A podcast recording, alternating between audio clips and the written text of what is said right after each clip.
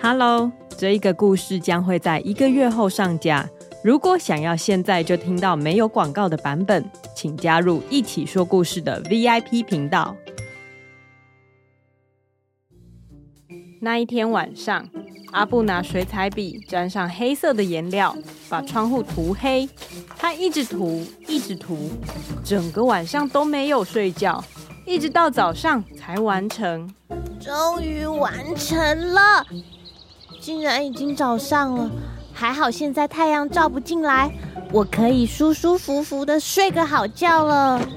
阿布马上躺上床，眼睛闭起来，快要睡着的时候，天空突然飘来了一大片乌云，然后开始下起了大雨。阿布的水彩一下子就被洗得干干净净，更糟的是，雨一下就停了。放晴后的阳光照进阿布的房间，好亮！不行，我再想想其他办法好了。